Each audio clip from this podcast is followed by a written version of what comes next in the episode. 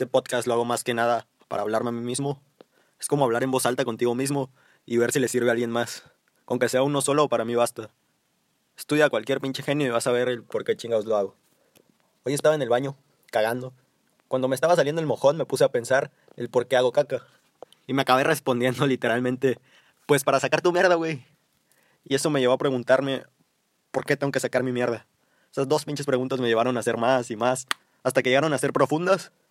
Pero al final me di cuenta de que llegaron hasta el punto en donde me di cuenta que todo lo que yo sé es inútil ante el universo. Porque al final no hay verdad absoluta.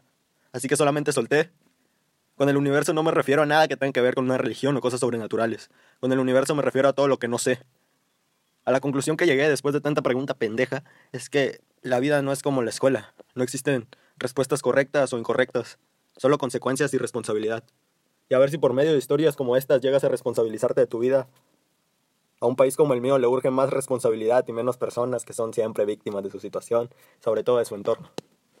Siempre te voy a dejar un plan de acción al final de cada capítulo, porque si no, pues vale madre todo, ¿no? ¿Para qué escuchas esto si no te va a hacer, si no te serviría de nada?